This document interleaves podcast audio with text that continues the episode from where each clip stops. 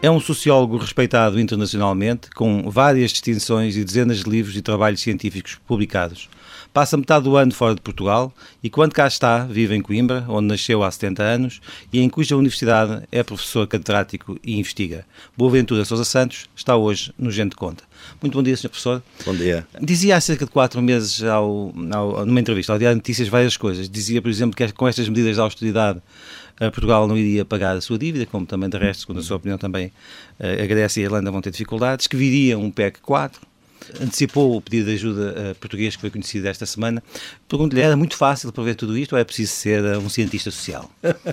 Eu acho que é, é, fácil, quer dizer, porque se a gente olhar com. Claro, talvez ser cientista social ajuda, porque a gente analisa a situação dos outros países, porque isto é uma história uh, anunciada, este, aquilo pelo qual nós estamos a passar e, e as receitas que vêm da ajuda externa, normalmente ligadas ao FMI, ao Fundo Monetário Internacional, neste caso articulados com com a União Europeia elas têm sido praticadas desde meados da década de 80, sobretudo, eh, com, com sempre o mesmo receituário, sempre as mesmas ideias, sempre os mesmos planos de austeridade, eh, sempre as mesmas condicionalidades, como se chama, ou seja, são as condições para que o FMI, que no fundo é uma agência de segurança para os credores. Mas nada disto seria preciso se Portugal não estivesse na situação em que está, ou seja, se nós não estivéssemos a viver acima das nossas possibilidades e se a nossa economia não fosse tão débil, ou seja... Não, sabe, eu, eu não, não, não aceito com esse diagnóstico. Isso é o diagnóstico dominante neste momento. Quer dizer, nós vivermos acima das nossas possibilidades é uma. É, tanto se pode dizer isso como dizer o contrário. Quer dizer, nós não podemos dizer eh, que a nossa economia tem problemas de competitividade obviamente, é reconhecido por todos. E, essas, e essas, esses problemas de competitividade aumentaram exatamente com o euro. Fundamentalmente porque o euro é uma moeda forte, uma economia com alguma debilidade, tinha uma especialização industrial relativamente uh, limitada. Portugal, a Europa, quando entra no euro, ao mesmo tempo abre-se aos mercados mundiais. Uh, naturalmente que vão entrar sapatos e textos da China na Europa, que era aquilo que Portugal uh, produzia. Naturalmente que foi aí que começou a disparar o, o nosso déficit comercial, ao contrário da Alemanha que produzia aviões e, e comboios de alta velocidade, tinha a possibilidade de vendê-los no mercado mundial. Portanto, o euro foi um grande negócio para a Alemanha, foi um péssimo negócio para as, os países periféricos e para as economias mais débeis, das quais, eventualmente, a Grécia ainda será uh, mais débil uh, de, do que a de Portugal. Portanto, há um problema de competitividade, mas só se resolve de uma maneira, crescendo. E o problema das políticas de austeridade é que não nos permitem crescer e, e atualmente elas vão ser exatamente ainda piores do que o que estavam antes, não é? Portanto, eu não acredito... Esse, esse é o principal ponto que nós temos que cautelar, no, digamos, no contrato que vamos fazer com, com o Fundo Monetário Internacional e com o Fundo Absolutamente, Europeu. quer dizer, não, não, não acredito que sejam sensíveis a isso, porque dominam as políticas de austeridade, de consolidação orçamental. Uh, neste momento nós devíamos ser mais flexíveis no que respeita ao déficit déficit orçamental para permitir uh, que a, a, economia crescesse, inclusive com investimento público, que é o que os outros países fizeram, o caso do, do Brasil, que desobedeceu ao Fundo Monetário Internacional e que uh, uh, desenvolveu um processo de crescimento, como, tal e qual como na Argentina, da ordem dos 6, 7 ou 8% ao ano. Portanto, é, fundamentalmente é uma política contrária àquela que está a ser proposta agora, que é uma política de austeridade e, e que agora, com a subida da taxa de juros de referência do Banco Central vem, vem absolutamente asfixiar qualquer possibilidade de crescimento e, portanto, como calcula, se a gente não crescer, não paga a dívida. Mas, é, mas é, é, é imprescindível, não era, não era possível adiar mais esta, este pedido de resgate? Nas condições, nas condições, neste momento, tínhamos um problema de liquidez. Eh, e é evidente que, inclusivamente, haveria outras soluções que, a certa altura, foram faladas e que poderiam, eventualmente, mesmo no quadro europeu, eh, Portugal podia ter encontrado outras soluções, nomeadamente fora da Europa, nomeadamente com o apoio do Brasil, da Angola e, eventualmente, da China. Haveria possibilidade de empréstimos fora do marco europeu. Isso não está proibido por ninguém. Nós precisávamos era de líderes que conseguissem pensar out of the box, quer dizer, tentassem soluções inovadoras, porque se for no quadro da União Europeia, realmente não há alternativa, que é exatamente isso que nos vêm dizendo, não é? Mas há. Portanto, temos assegurado a liquidez para fazer funcionar a economia, digamos, o tecido bancário. Acha que os portugueses podem neste momento estar mais descansados? Não, de maneira nenhuma. Devem estar menos descansados, porque o que, o que se passou agora, fundamentalmente, foi eh, para aliviar um pouco a tensão. E Portugal realmente precisava de tempo, não é? Portugal precisava de tempo, porque o grande problema que havia na Europa era este: era de saber onde é que se vai traçar a linha vermelha, para não entrar mais o FMI. Porque realmente a própria Comissão Europeia tem muitas ambivalências. E onde é que vai estar? Vai estar antes da Espanha inicialmente, ou depois da Espanha? Inicialmente era Portugal, quer dizer, não vamos deixar entrar em Portugal, eh, paramos aqui e vamos encontrar uma solução. Só que devido aos compromissos eleitorais da senhora Merkel e à instabilidade política em Portugal também, eh, isto foi adiado para mais tarde, para junho, e portanto é, não foi possível a Portugal eh, que a linha vermelha ficasse por aqui. Portanto, agora a ideia é que está à porta da Espanha. Uh, eu, uh, e, e, analisando, enfim, o que é que os colegas espanhóis, economistas e sociólogos vão publicando sobre isso, eles sabem que a Espanha não está de modo nenhum livre de um ataque especulativo uh, que foi semelhante àquele que, que, que, o país recebeu, que Portugal recebeu nos últimos meses. E o que é que esta situação pode pronosticar para a saúde da, da União Europeia? A médio, eu, curto, médio prazo? Eu penso que é uma receita de desastre, quer dizer, eu penso que este projeto europeu está falido nesta forma. Se vir bem, realmente o projeto europeu nasceu com um projeto de solidariedade. Depois nós vamos dizer isso que se diz hoje, Portugal vive acima das suas posses. Não sei o que é que isso significa, porque Portugal até agora estava a viver de um crescimento que nem é sequer, enfim, a partir de 2000 foi um crescimento muito limitado e até, como sabemos, o euro de alguma maneira estancou um bocado da possibilidade que Portugal estava a ter de aproximação uh, à Europa, uh, mas penso que efetivamente nós tínhamos neste, neste período alguma possibilidade uh, de recuperação. Na situação atual, eu não penso que vá haver solução para os países periféricos da Europa. Porquê? Fundamentalmente porque deixou, inclusivamente, nós podemos dizer que os tratados fundadores da, Euro, da, da Europa foram violados, porque havia não só um contrato de solidariedade, mas também um, um contrato de igualdade entre os países. Se vir bem, ao longo destes últimos meses, quem é que falou em nome da Europa? Foi a Comissão Europeia? Não, foi a senhora Merkel. Ou seja, quem manda. Eh, quem manda é quem tem dinheiro. É a mesma lógica do Fundo Monetário Internacional porque o poder de voto dos Estados Unidos ou da Europa no Fundo Monetário Internacional é muito superior ao de outros países. Aliás, há aqueles, aquelas contradições do fundo atualmente, é como ele foi construído há uns anos. A China, por exemplo, tem tanto poder de voto quanto a Bélgica que é uma coisa completamente ilógica neste momento. Portanto, eh, quem manda, quem tem dinheiro manda, e portanto manda segundo as suas próprias eh, conveniências do seu país. Na medida em que a gente entra num sistema em que realmente os interesses da Alemanha ditam os interesses da Europa, isto pode se virar contra, não só contra a Alemanha, porque acaba por se virar, mas destrói o projeto europeu. Portanto, há que refundá-lo. Eu até sou um federalista convicto, não sou um isolacionista. Refundá-lo em que sentido? Refundá-la no sentido de que uh, a Europa, se quer ser um bloco hoje uh, económico forte no mundo, tem que significar uma alternativa protegida ao dólar. Porque o dólar continua a ser, se nós quisermos ver de onde é que vem esta crise, ela veio de um ataque especulativo do dólar ao euro. Porquê é que ele surgiu? Porque... As agências de rating também ajudam? Absolutamente. Aliás, como sabe, acabou de ser uh, interposta uma ação criminal contra as agências de rating, uma queixa-crime na Procuradoria-Geral da República, à semelhança daquelas que há na Espanha e que há nos, nos próprios Estados Unidos, porque elas manipulam, obviamente, os, os, os níveis de risco de um país para beneficiar os seus clientes e, portanto, os clientes que são acionistas dessas empresas e que ganham, naturalmente, baixa o risco, aumenta os juros. Os juros de quem? Daqueles que são acionistas das empresas empresas, logo são lucros fabulosos. Quer dizer, por isso é que eu digo, o capitalismo financeiro é muito mais transparente que o capitalismo industrial, porque no capitalismo industrial, como eu digo, cria-se emprego, os trabalhadores têm os seus benefícios, têm o seu no emprego. O capitalismo financeiro está tudo à vista? Está tudo à vista, então a gente vê, não é? Quer dizer, Portugal pede ajuda, os bancos recusam-se a financiar o Estado, as suas cotações estão baixas, Portugal pede ajuda. Mas durante muito tempo andaram a financiar o Estado através do, como... do, Banco Central Europeu, onde íamos buscar juros mais baixos e depois estavam com juros mais altos. Eles obtiveram, portanto, o capital financeiro não é leal ao país, não há nenhum conceito de lealdade ao país, não há patriotismo, nenhum. A lógica é uma lógica financeira. Enquanto dá lucro, financia o Estado.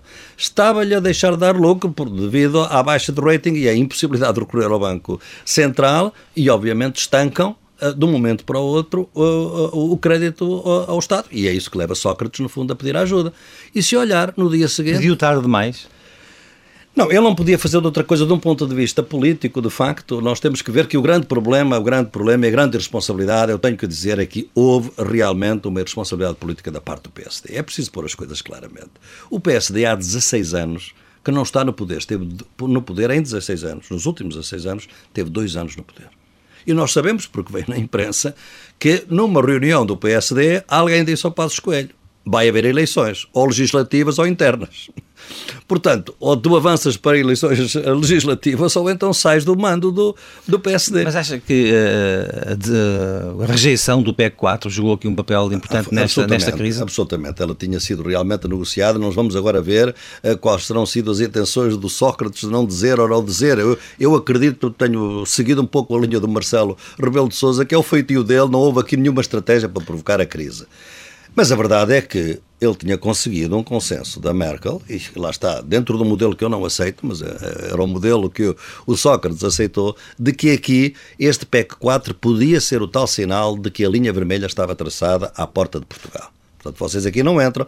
Sobretudo porquê? Porque as, as, Mas acha que teríamos, teríamos tido aí a possibilidade ah, de, evita, de evitar se, o recurso à ajuda externa? Eu, eu acho que se não houvesse crise política, eventualmente nós tínhamos ganho tempo. Porque Portugal precisava só de tempo até se negociarem mais força, digamos assim, do projeto da, enfim, da Comunidade Europeia para se defender dos ataques especulativos uh, ao euro. Porque, no fundo, o que está aqui, João Marcelino, é realmente uma estratégia mundial dos sistemas financeiros mundiais que dependem, que estão muito na mão hoje dos Estados Unidos, na medida em que os Estados Unidos praticamente só têm capitalismo financeiro, uma vez que em termos de capitalismo industrial a China já é a segunda economia e calcula-se por 2030 ou 2050 pode ser a primeira economia do mundo, portanto eles sabiam muito bem que um euro estável, uh, com alguma capacidade para ser no futuro também uma moeda de reserva internacional competitiva com o dólar, seria o fim do dólar, porque o dólar mantém-se com esta coisa maravilhosa que os Estados Unidos têm. Imprimem moeda quando querem, é o que eles têm feito várias vezes para resolver os seus problemas económicos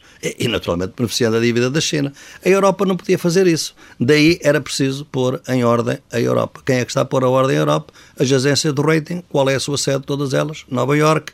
Ao serviço de quem estão? Do capitalismo financeiro norte-americano. É transparente, meu caro. Isto não tem nenhuma dificuldade. Mas já, já que me falou na situação uh, política nacional, uhum. interna, eu pergunto-lhe, mas se, se o Primeiro-Ministro queria uh, evitar esta crise, não devia ter agido de outra forma? Não, quando apresentou o pacote, não devia ter consultado a oposição? Não devia ter informado previamente o Presidente da República, dando-lhe mais espaço? Devia. Sem dúvida. Eu acho que eu devia ter feito.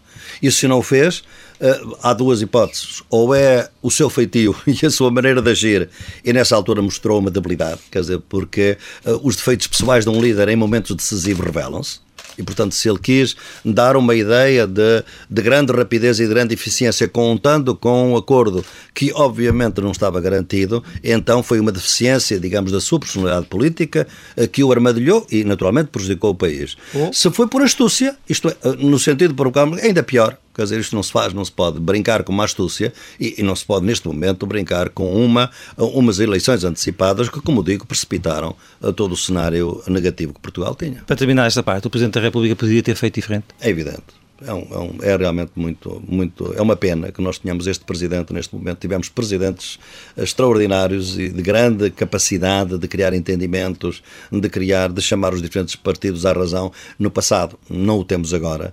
Uh, aliás, uh, era também algo anunciado desde os discursos da tomada de posse do presidente Cavaco Silva, que ele estava de alguma maneira uh, envolvido em tudo isto e não queria uma solução que fosse, enfim, do tipo daquelas que a gente pensa que devia ser necessária, ou seja, não passar por uma crise política, e portanto não fez aquilo que devia, omitiu. Foi, acho que foi magistra magistratura por omissão. Boa Ventura de Sousa Santos sobre a atualidade nacional. A nossa economia tem problemas de competitividade. Obviamente é reconhecido por todos. E, essas, e essas, esses problemas de competitividade aumentaram exatamente com o euro. Portugal podia ter encontrado outras soluções, nomeadamente fora da Europa, nomeadamente com o apoio do Brasil, de Angola e eventualmente da China. Se vir bem, ao longo destes últimos meses, quem é que falou em nome da Europa? Foi a Comissão Europeia? Não, foi a Sra. Merkel. Se nós quisermos ver de onde é que vem esta crise, ela veio de um ataque especulativo do dólar ao euro. O grande problema, o grande problema e a grande responsabilidade, eu tenho que dizer aqui, houve realmente uma responsabilidade política da parte do PSD. É preciso pôr as coisas claramente. este PEC 4 podia ser o tal sinal de que a linha vermelha estava traçada à porta de Portugal. Portanto, vocês aqui não entram. É uma pena que nós tenhamos este presidente neste momento. Tivemos presidentes extraordinários e de grande capacidade de criar entendimentos, de criar, de chamar os diferentes partidos à razão no passado. Não o temos agora.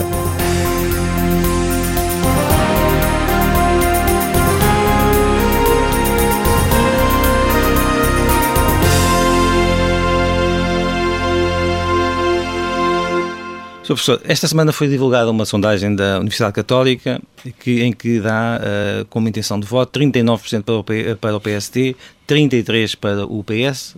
Um, que alternativas temos aqui em cima da mesa para o imprescindível governo de maioria que hoje uh, faz o consenso na cidade portuguesa? Eu penso que realmente as eleições, eh, neste momento. Podem não ser esclarecedoras podem não ser esclarecedoras e não vão ser esclarecedoras, fundamentalmente porque, exatamente porque, como acaba de ver, aquilo que eu estou a dizer, penso eu que é refletido em muito cidadão, quer dizer, a gente não sabe muito bem de onde é que vieram as culpas. Eh, é evidente que nós podemos, no respeito aos dois partidos principais, podemos atribuir as culpas ao PS, mas também as podemos atribuir ao PSD. E eu penso que os portugueses pensam exatamente nessa uh, uh, dualidade e é isso que reflete o que está nas sondagens. O que eu lhe acabei de dizer é o, é o que está no fundo nas sondagens e, portanto, não acredito que nenhum deles possa ter uma vitória esmagadora neste, nestas eleições. E sendo assim, naturalmente, vai haver, penso eu, obrigatoriamente um entendimento pós-eleitoral.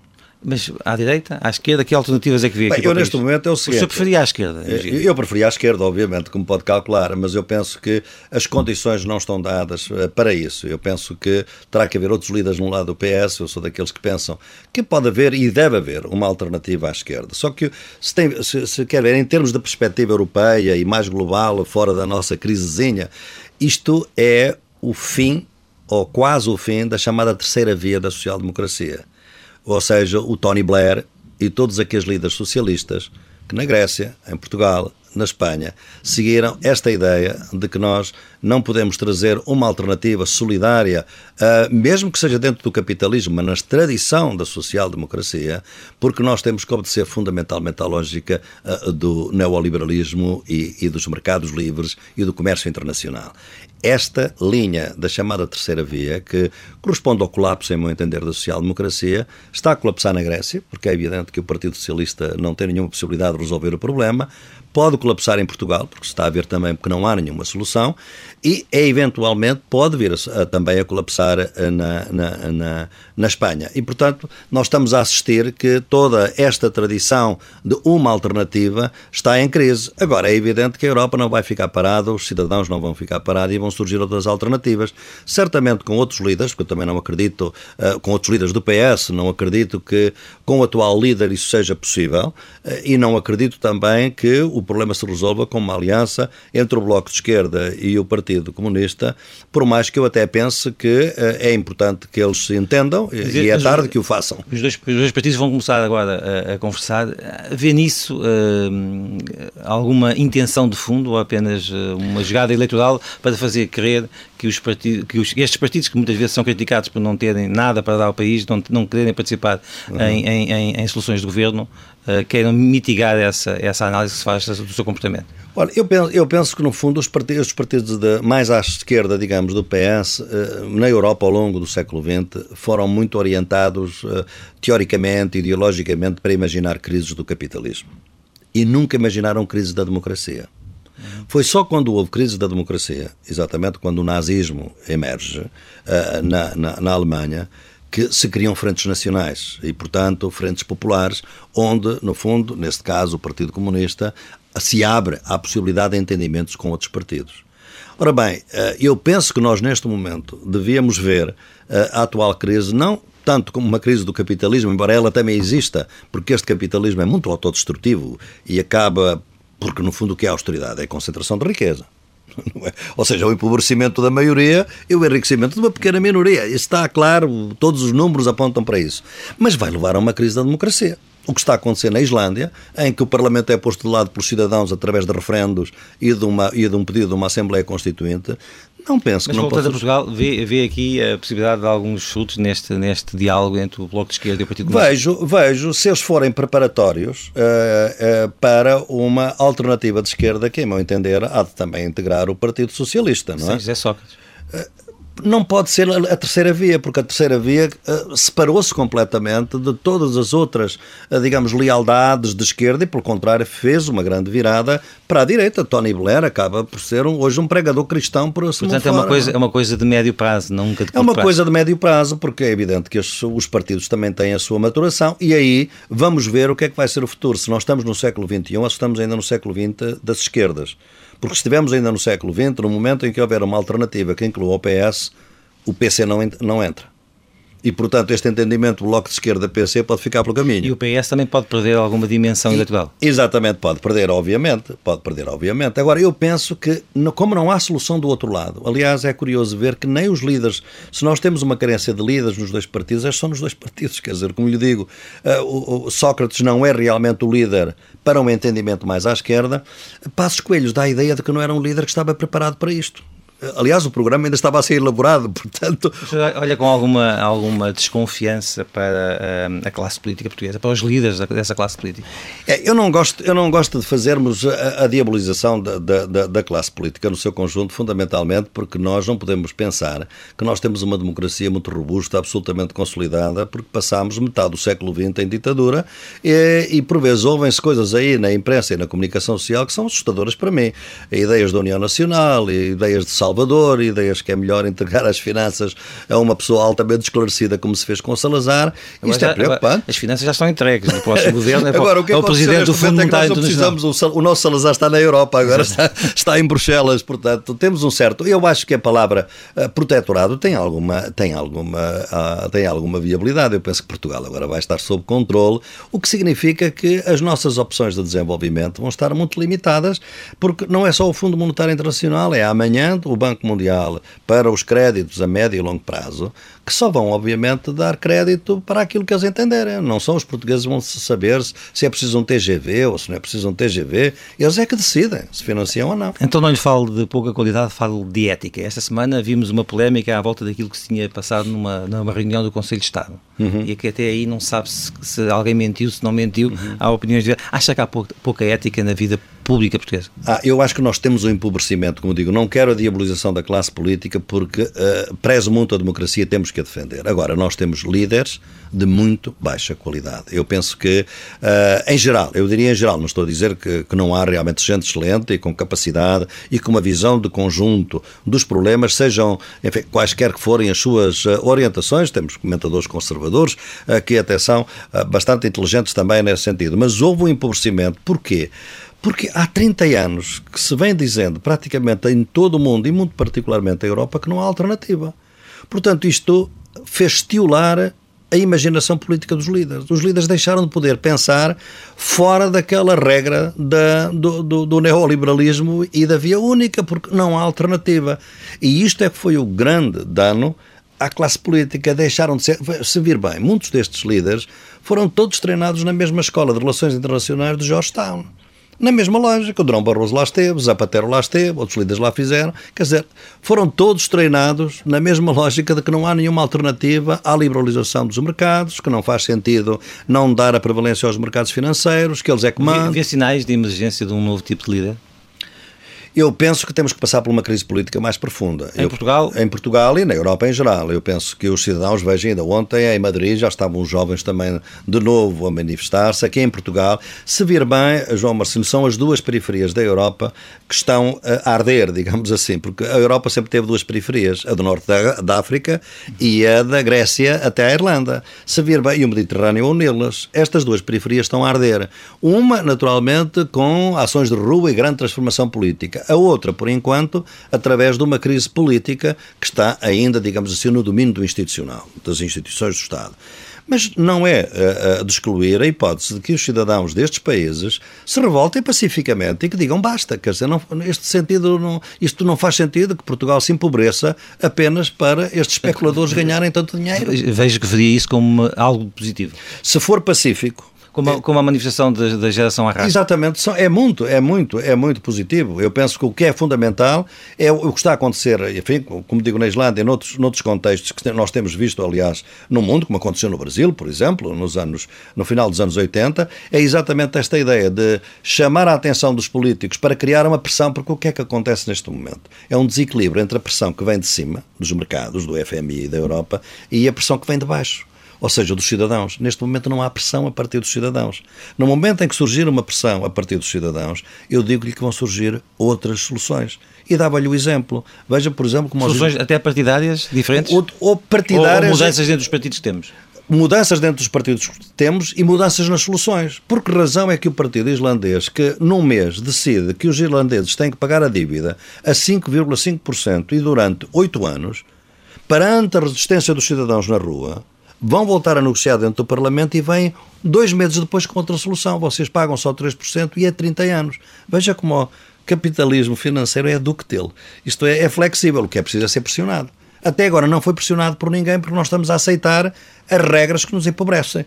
Portanto, estamos a assistir ao desenvolvimento do subdesenvolvimento de Portugal, eh, da Grécia, da Espanha, da Irlanda. Por quanto tempo é que os cidadãos vão tolerar isso? Eu penso que não, não poderá demorar muito tempo. A corda está a ser muito esticada e quando virmos que afinal já não há subsídio de férias, que não há subsídio do Natal, que há cortes na, na, nas pensões, que há cortes nos salários. Isso, inevitavelmente, costuma vir associado ao caderno de encargos do Fundo Monetário Internacional. Sempre, as receitas são sempre as mesmas, portanto não há nada a, a, enfim, a imaginar. Eles não imaginam, não? E portanto, vindo aí, vindo aí esse, esse caderno de encargos, hum, prevê a possibilidade dessas explosões sociais em Portugal? Eu penso que Portugal não não é um país com uma sociedade civil organizada, com a tradição, por exemplo, que tem a Grécia ou que tem, por exemplo, a Espanha, onde, apesar de terem passado por períodos ditatoriais, no caso da Grécia foi menos tempo, de 1967 a 74, a Espanha foi praticamente o mesmo tempo que nós, eh, nessas sociedades a sociedade civil está mais organizada, os movimentos sociais estão mais organizados, como temos, aliás, notado também na França, onde eh, as, as, as, as centrais sindicais ainda hoje põem na rua muita gente que não tem nada a ver com os sindicatos mas que vêm para a rua reivindicar coisas que para nós seriam quase paraíso, uma, uma mudança de dois anos na reforma e temos um milhão de pessoas na, em Paris. Em Portugal nós vamos assistir a coisas brutais. O preço, da, o preço dos transportes pode aumentar de um dia para o outro para o triplo. O preço do pão pode aumentar de um dia para o outro para o triplo. Estou-lhe a dar exemplos de outros países onde receitas foram aplicadas porque realmente eles vêm dizer que vai ser o que vai, também lhe posso dizer que está anunciado e não estou a prever nada, não tenho nenhuma bola de cristal. A primeira coisa, quando eles entrarem, seja antes das eleições, seja depois das eleições, é vão, vão dizer isto, e pode ser o Passo Escolha a dizê-lo, pode ser o Zé Sócrates, esse não será porque não pode dizer isto, mas o Passo Escolha vai dizer a situação é muito mais grave, agora que imaginámos e vimos as contas, a situação é muito mais grave do que o que pensávamos. E por isso, estas medidas justificam-se. É o que eles fizeram em todos os países, não há nada a inventar. Boa Ventura de Sousa Santos sobre a política interna portuguesa. No que respeita aos dois partidos principais, podemos atribuir as culpas ao PS, mas também as podemos atribuir ao PSD. Eu sou daqueles que pensam que pode haver e deve haver uma alternativa à esquerda. É evidente que a Europa não vai ficar parada, os cidadãos não vão ficar parados e vão surgir outras alternativas. Certamente com outros líderes, porque eu também não acredito, uh, com outros líderes do PS, não acredito que com o atual líder isso seja possível. Sócrates não é realmente o líder para um entendimento mais à esquerda, Passos Coelhos dá a ideia de que não era um líder que estava preparado para isto.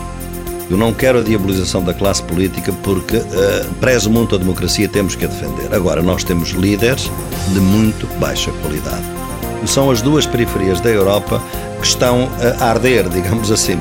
Estamos a assistir ao desenvolvimento do subdesenvolvimento de Portugal, uh, da Grécia, da Espanha, da Irlanda. Por quanto tempo é que os cidadãos vão tolerar isso?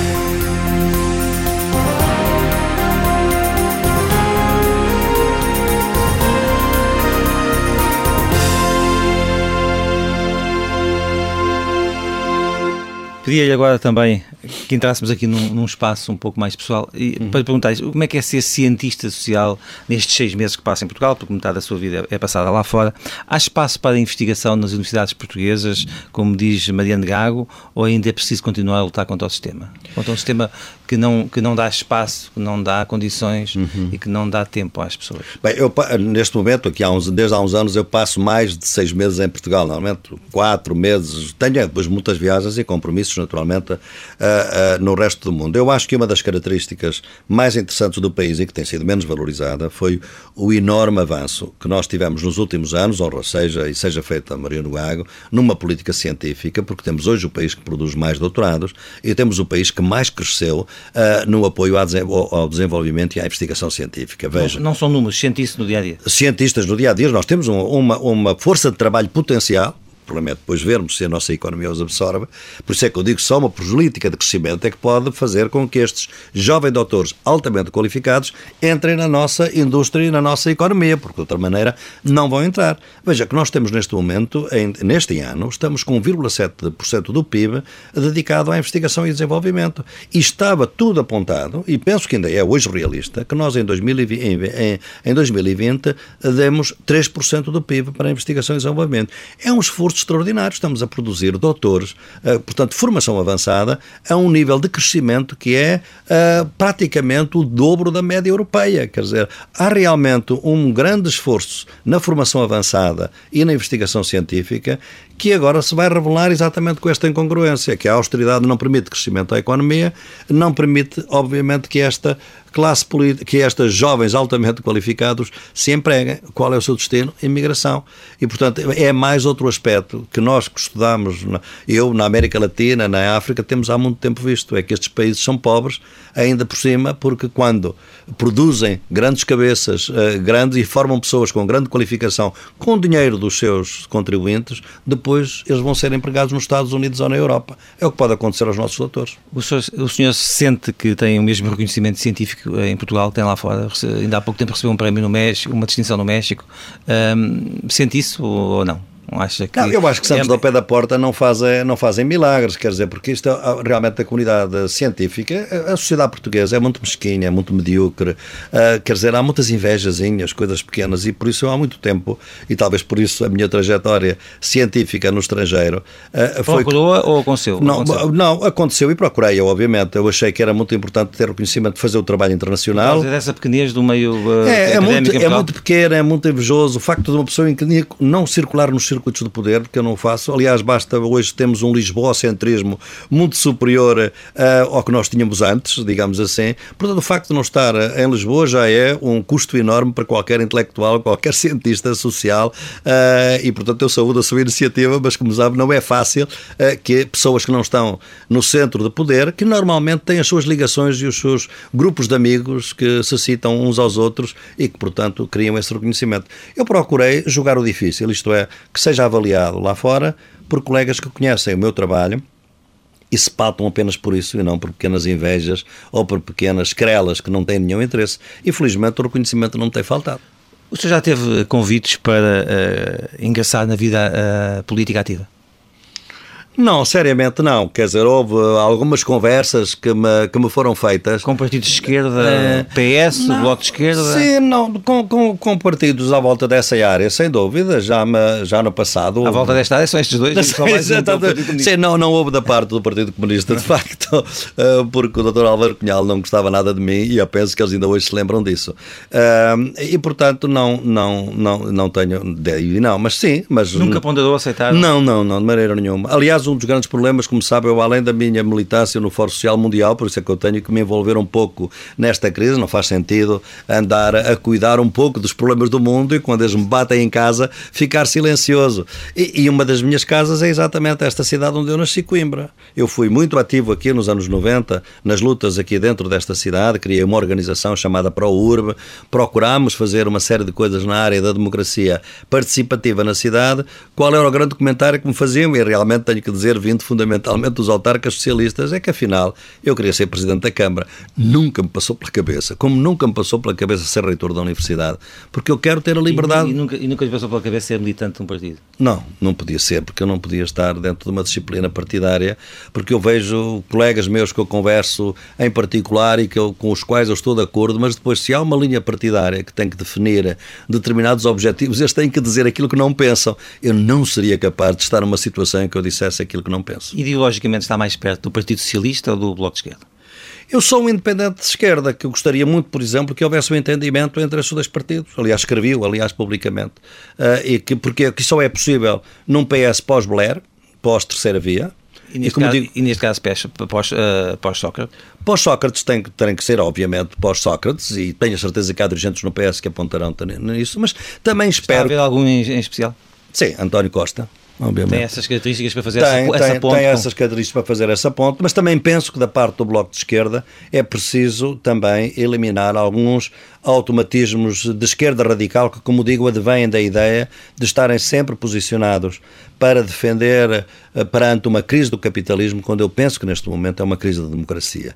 E, portanto, obriga a um outro comportamento. Um comportamento que procura ser também mais unitário, em que a gente procura despolarizar as nossas diferenças, porque o grande problema da esquerda é que é o, é o seu uh, faccionalismo, é polarizar tudo, uh, por vezes sem nenhuma razão de ser. Portanto, quer o PS, quer o Bloco de Esquerda terão, uh, uh, enfim, que se modificar nesse sentido. Gostaria também, obviamente, que o Partido Comunista o fizesse. Mas o Partido Comunista é realmente um grande partido, muito útil, a meu entender, à, à democracia portuguesa, porque é um partido de protesto. Digamos assim, não tem aspirações de poder e é por isso que, como vê, em Portugal não temos um partido de extrema-direita que capte o voto do ressentimento ou do protesto. Em Portugal, esse voto do protesto vai normalmente para o PC. E ainda bem, porque o PC hoje é um partido democrático ao serviço da democracia. Um partido da extrema-direita seria um desastre para Portugal. Qual foi o projeto mais interessante eh, ou que teve mais gosto em desenvolver ao longo da sua, da sua carreira? É capaz de identificar um Trabalhou em tantos países, eh, no Brasil, na América Latina, em África. Onde... Tem algum que possa citar? Talvez o, aquele que me deu, que, que foi mais formador, digamos assim, para o meu trabalho, foi os meses que vivi numa favela do Rio de Janeiro, uh, na favela do Jacarezinho, uh, a fazer o meu trabalho de doutoramento nos Estados Unidos, uh, o trabalho de campo, digamos assim, e que me deu uma outra perspectiva do que era o Brasil, do que eram as comunidades populares, as classes populares ditas perigosas, e, viver num barraco no seio dessa comunidade durante vários meses, partilhando a sua vida, foi para mim uma lição de vida extraordinária e, portanto, esse foi talvez o projeto que, que mais influência uh, teve na minha vida. Mas, claro, os projetos mais importantes são os que vêm.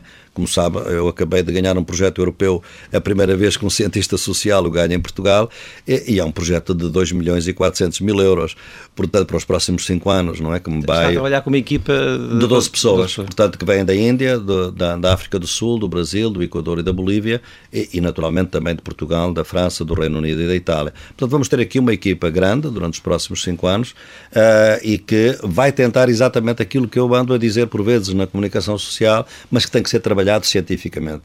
A Europa, durante séculos, ensinou o mundo. Está na altura da Europa começar a aprender do mundo.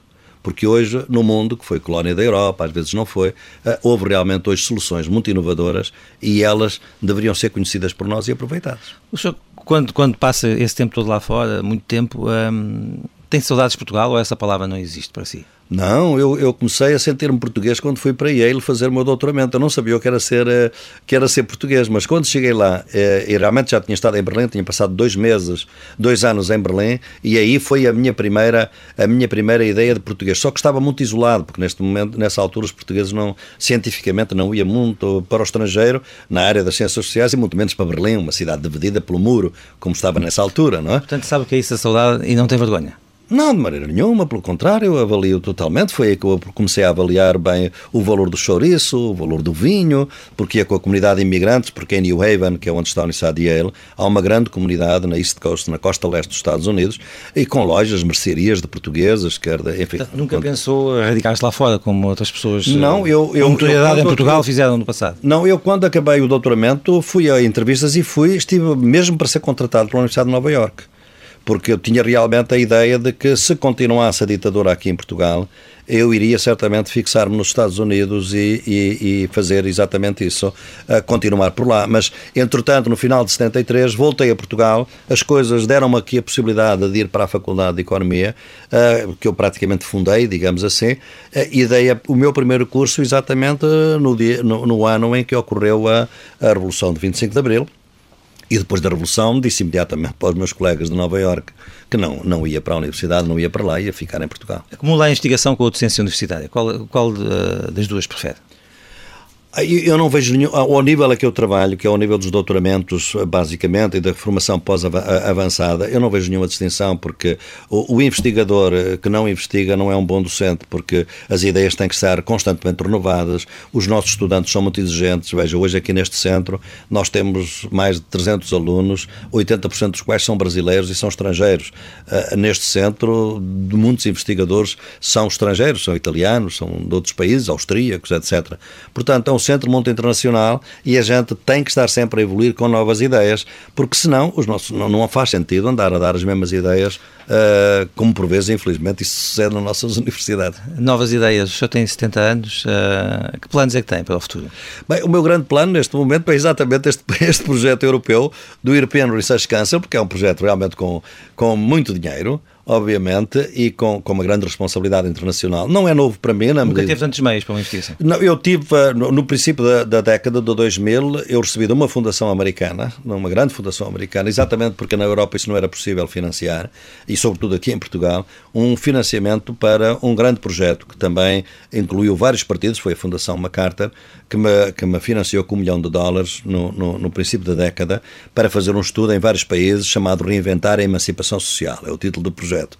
E os livros estão a sair em inglês no, na, na, numa editora de Londres, a Verso, e saíram também em Portugal, estão a sair na Espanha e estão a sair também no Brasil. E, portanto, uh, esse foi o primeiro grande projeto uh, em que eu tive internacional.